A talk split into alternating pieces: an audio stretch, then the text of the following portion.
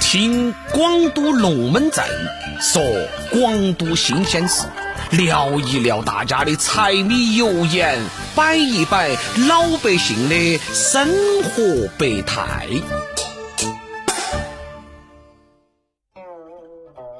今天来摆一下合江亭的龙门阵嘛。哎，那还是要从唐朝贞观元年说起了。话说当时的西川节度使是韦高，可能很多人不晓得啊，这个节度使到底是啥子级别？我先来给大家科普一下。节度使呢，在唐朝和宋朝可以算是藩王，属于封疆大使，相当于现在的一个省的司令员，权力那是很大的哦。正是由于韦高这个人喜欢搞基建，所以他不光主持修建了谢玉溪，还在现在我们看到的府河跟南河交汇的地方修了合江亭。在唐朝的时候，合江亭并不是孤孤单单的在那儿立起的，它还和张仪楼、善花楼自西向东形成了一个呼应，也算是当时成都的一个景色了。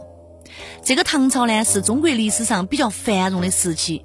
成都作为当时西南的大都市，老百姓的生活当然也就比较富裕。老百姓一旦富裕起来，那对休闲的需求就相当旺盛了。跟现在的成都人那是一个模子倒出来的。合江亭呢，本来也没得好大，结果大家都往这儿捧起捧起的来耍。放眼望去，尽是一片人脑壳在动。哎，这也是修建者万万都没有想到的。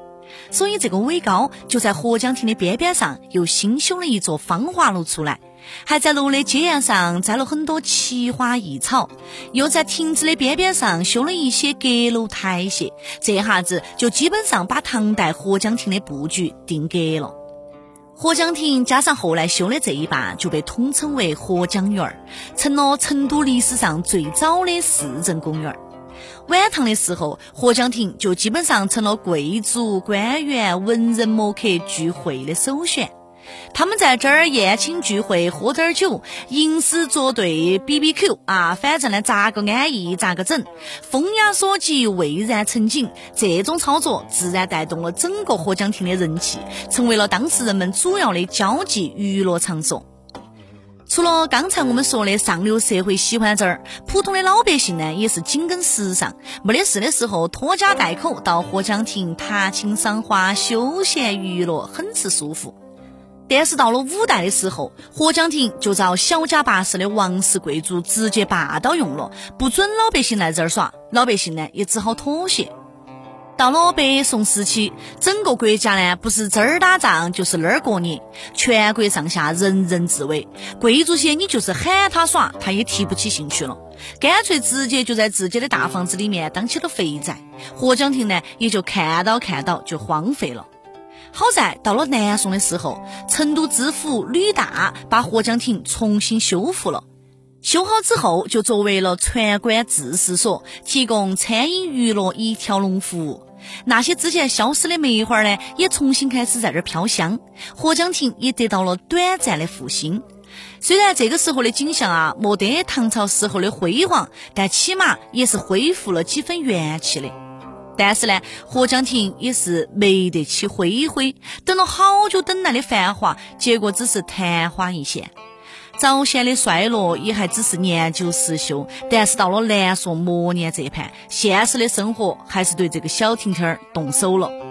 兵荒马乱之中，成都变成了一片废墟，合江亭自然也没有跑脱，直接在地图上遭抹去了。这一抹就是七百多年。一直都等到了一九八九年，才用政府呢重建合江亭，把啥子双亭顶啊、八角石柱啊、琉璃瓦飞檐又重新恢复到了原来的样子，侧边边又修起了仿古式的房廊啊，厅涛坊。合江亭嘛，这才又成了供市民游乐的开放的市政公园了。